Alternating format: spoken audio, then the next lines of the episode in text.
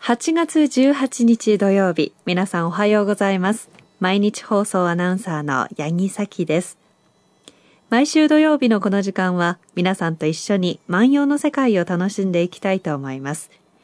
私たちに万葉時代のちょっぴりいい話を聞かせてくださいますのは、奈良大学教授の上野誠先生です。おはようございますお。はようございます。暑いんですが、セミは泣き止みましたね。そうですね。うんこれね、あの、主役がね、えーセミからね、うん、今度はですね、秋の虫に変わっていくと。はい。で、それはね、こう季節のこう移ろいなんですけれども、朝夕というのは、こう、ワンテンポですね、その季節が先走りをするんですよね。うんはい。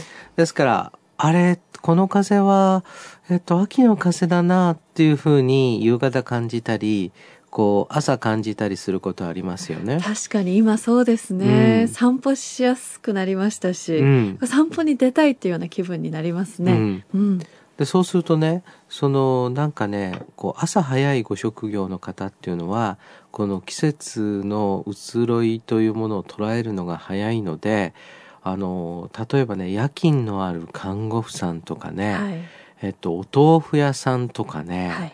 えー魚屋さんとか八百屋さんとかね、えーそういうこう朝が早い職業の方は結構ね俳句やってらっしゃる方多いんですそうなんですか。意外でしょ？あ季節の移り変わりを感じるからですかね。そうなんですそうなんですんだからそういう時にパッと花が咲いたら最初に見たりえっと秋の風がパッと吹いてきたらそれをこう歌にしたり短歌にしたりしますから、はい。えっと、俳句とか短歌の応募なんかで、たまに私も選者になって選をさせられることがあるんですね。それで、こう、あの、職業のところを見ますと、えっと、私は、えー魚屋さんですとか、うん私は八百屋さんですとか、えっと、看護婦なん、うん看護師なんですけれども、えーこの夜勤がありまして、はいなんていうようなこと多いんです。ああ、うんそうですか。うんやっぱ朝夕大事にしたいですね。そうなんです、そうなんです。でね、そうするとね、古代の人も、うん、暦でですね、季節の移り変わりを当然感じるわけなんですけど、一方ではね、例えば鳥の鳴き声。うんで、これ鳥の鳴き声もあるでしょうし、花もありますよね。月の満ち欠けもありますよね。はい。でこれがですねあの日本人の季節感を表す時の大大切な言葉として花鳥風月、うんでその花鳥風月の中で、えーこの動物の鳴き声などというようなものも当然その中にこう入ってくるわけですね。はい。でそうすると、えー私たちは特定の動物の鳴き声を聞くとあこれは秋だなとこれは春だなというふうに記憶の中にインプットされているので季節の移り変わりというのを知ると。うん。で花を見るとこういうふうにこう思うと。はい。でそうすると例えばそれを逆に応用するとちょっと寒いけども造花で花を作って。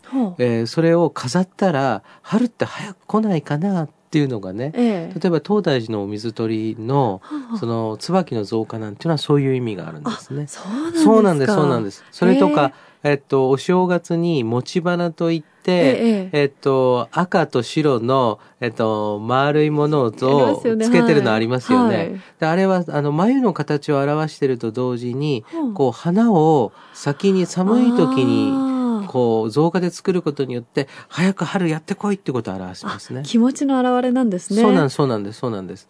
でそうするとね、えっと私たちは常にねこう季節っていうのを先取りするっていうのが、うんえーまあ行年中行事もそうだし、えー俳句の世界も先取り先取りでいくわけですね。で今日はですねじゃあ万葉時代の人がどんなことで季節の先取りを感じたかっていうことを思いながら今日の歌を聴いてほしいと思うんです。牧野十の2162番の歌を読んでみたいと思います。カムナビの山下豊見行く水に買わずなくなり秋と言わんとや。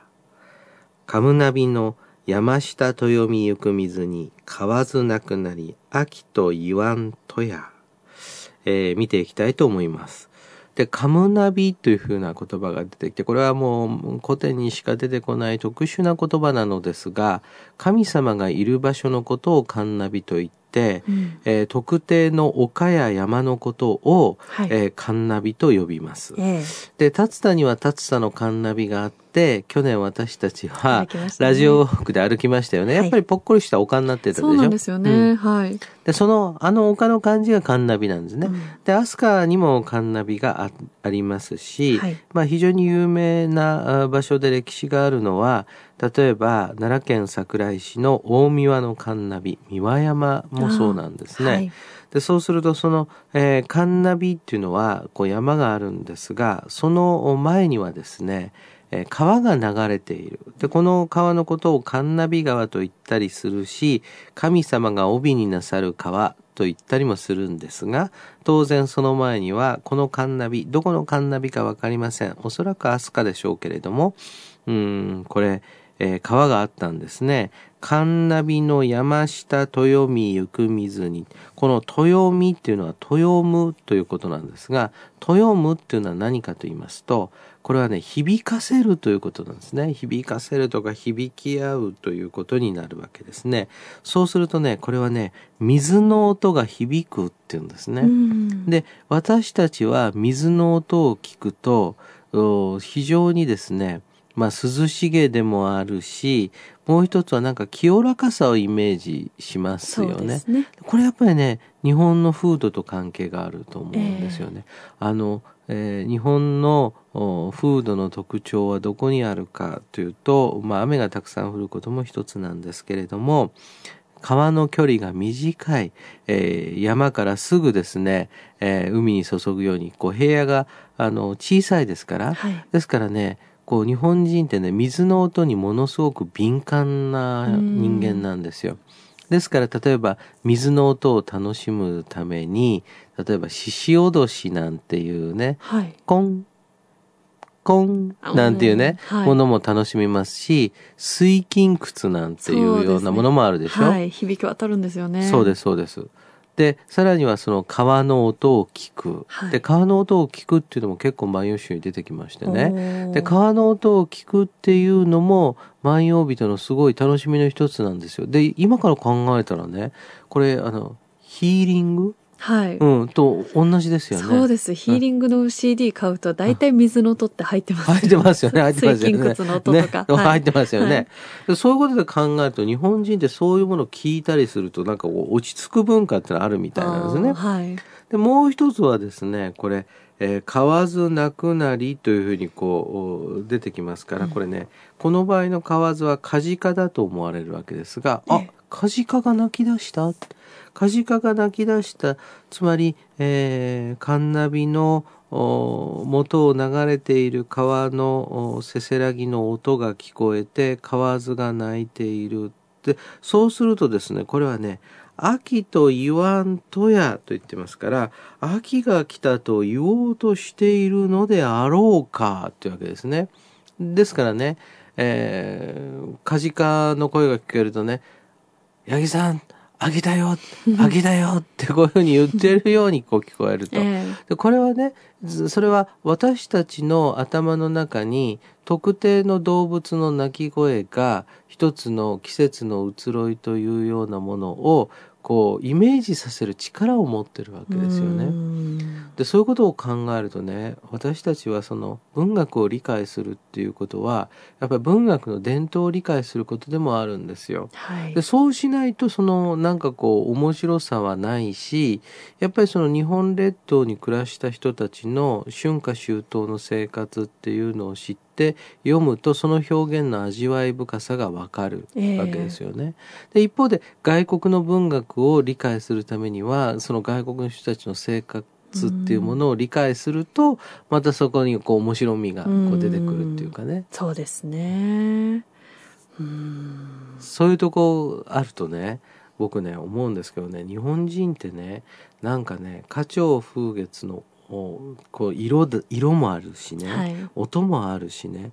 でそんなものをこうすごく楽しんでいく才能っていうのはこうあると思っていてで、今度逆に、こう、日本人が疲れてきたら、うん、川の音を聞こうかとかですね、河津の音を聞こうかっていうふうにこう逆で、で、それを今 CD にして、はい私たちそれを聞いて、はぁってこういうふうにこう思ってるわけなんですが、一方でね、うん日本人ってじゃあ昔からそういうことしてたんだなっていう感じもしますよね。ああ、なるほど。うん今都会に住んでるとなかなか意識しないとこういうことが聞こえなかったり見えなかったりしますけどね。そうですようねん、。季節感もスーパーでね、うん食材なんて年中並んでたりとか、うん。で虫の音なんて本当に車の音に紛れて何にも聞こえないし、そういうなんか、こう、そういうところに行ったりとか、うん。意識して聞いたりとか、っうんてことをしなきゃいけないなと思いました。そういうことで考えると私たちねもう近代化を成し遂げて巨大なビルが建って、今度は近代化以前の 風景というものを恋しがる不そうなんですよね。思議な構造にありますね。どっちっていう。いう感じですよね。ということは、えー我々ねこのおビルの中でね「万葉集」を放送するのもはい。これも意味あることかもしれませんね。うんそんなことをですねまあ私はすごくこう思いながら、えーこの歌あの読みながら複雑な思いでした。で特にこの巻は「河津を読む」というところが非常に多いたくさんの歌がこうあるんですね。えーその前の歌その次の歌も「河津を読む」なんですが結構ね日本人ってねそのカエルの鳴き声にねはい。敏感だったんだなっていうふうに思いますね。そうするとね、えー例えばねホトトギスの声でしょ？ウグイスの声でしょ、えーそして虫の声、はい。そしてそれに加えてみんな気づかないんだけど結構カジカの鳴き声も大好き。ああ、そうですか。うん私は全くピンときてないんですよ。カジカの音ってどういう音っていう。うん、現代人だから？いや都会っ子だから？いやいやいやいや この夏ね、はい。えー旅行してね、ええ必ず聞いてください。ぜひぜひ、うんちょっと聞こえたらいいなと思います。うんはい。そんなことを思いながらこの歌の情景を思い浮かべていただきたいと思います。カムナビの山下豊見ゆく水に買わずなくなり秋と言わんとや。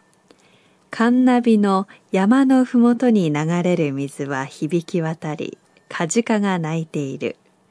秋が来たとでも告げたいのかな。今日は牧野十の2162番の歌をご紹介しました。